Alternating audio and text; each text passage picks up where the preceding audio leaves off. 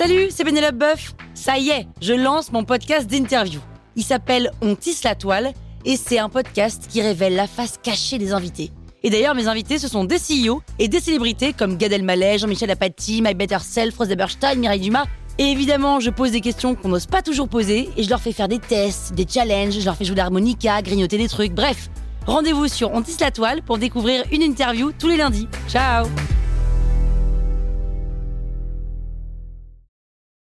Sur écoute. Salut, c'est Caroline Jurado. Vous avez envie de capter la crypto? Vous êtes au bon endroit.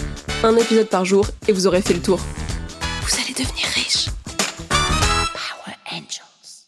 Et ouais, il s'en est passé des choses depuis la création des cryptos en 2008, mais t'inquiète, je vais t'en expliquer les quatre grandes phases que je vois. Non mais panique pas, hein. ça va pas être non plus un cours d'histoire. Mais il était une fois la phase 1. Au départ, la blockchain, c'est seulement une application en ligne sur laquelle on enregistre des transactions en crypto.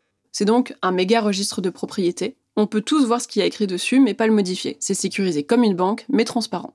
Donc je t'envoie un bitcoin, c'est écrit dans la blockchain bitcoin que moi j'ai un bitcoin en moins et que toi tu as un bitcoin en plus. C'est simple, basique. Mais c'était déjà une sacrée révolution. Et puis quelques années après, il y a des gars qui sont allés encore plus loin, ce qui nous amène à la phase 2. Un jour, un gars dit à son pote Et c'est trop bien, maintenant on peut se passer des banques pour créer et échanger de l'argent. Mais imagine qu'on va encore plus loin. Si on crée une blockchain qui permette d'enregistrer n'importe quoi dedans. Ah, son pote, il hallucine. Donc il précise, bah tout, genre n'importe qui peut écrire un code. Et ce code, ça fait une application. Bah on l'enregistre sur la blockchain et le truc fonctionne en autonomie, sans intermédiaire. Là, son pote comprend. Ah, donc en gros, tu veux qu'on développe un programme qui va s'exécuter automatiquement quand les clauses du contrat sont remplies et qu'on puisse enregistrer tout ça dans la blockchain. J'imagine que la conversation a dû ressembler à peu près à ça. Et le gars, oui, je veux qu'on appelle ça des smart contracts, comme ils ont fait pour dire qu'un téléphone est malin. Tu sais, les smartphones. Le gars se dit que le jeu de mots est un peu débile, mais pourquoi pas? Ok, on crée un nouveau langage pour développer des applications autonomes alors. On appelle ça le Solidity, parce que c'est solide.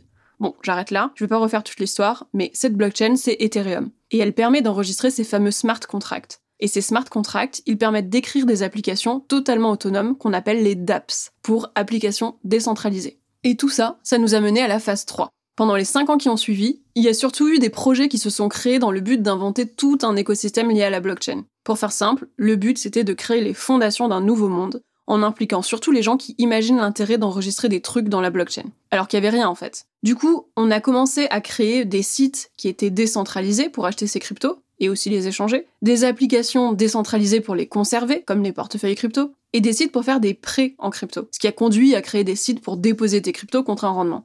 Là, on est totalement dans ce qu'on appelle la finance décentralisée. Mais au fur et à mesure que ça s'est développé, il y a eu l'émergence de ce que j'estime être la phase 4, dans laquelle on est tout juste. Bah là, en fait, les bases de l'univers crypto, elles existent carrément. Les gens qui sont dans cet univers depuis un moment, ils sont tous riches. Du coup, il se passe quoi? Eh bien, ils veulent surtout changer le monde. Et ils se rendent compte que l'avènement de la crypto, ça va pas arriver en restant entre eux. Que la suite logique, c'est que le grand public, nous, on comprenne l'intérêt du truc. Mais comment tu fais pour qu'on comprenne alors que déjà on a du mal à comprendre ce que c'est que tout l'univers? Et bien en fait, ils se mettent à proposer des applications qui utilisent les avantages de la blockchain pour améliorer ce que nous on vit dans le quotidien. C'est une phase dans laquelle les applications décentralisées viennent concurrencer les applications centralisées que nous on connaît. Et tu te demandes quand ça s'arrête tout ça? Eh bien la vérité c'est que ça ne s'arrête pas, c'est que le début. Power Angels. La toile sur écoute.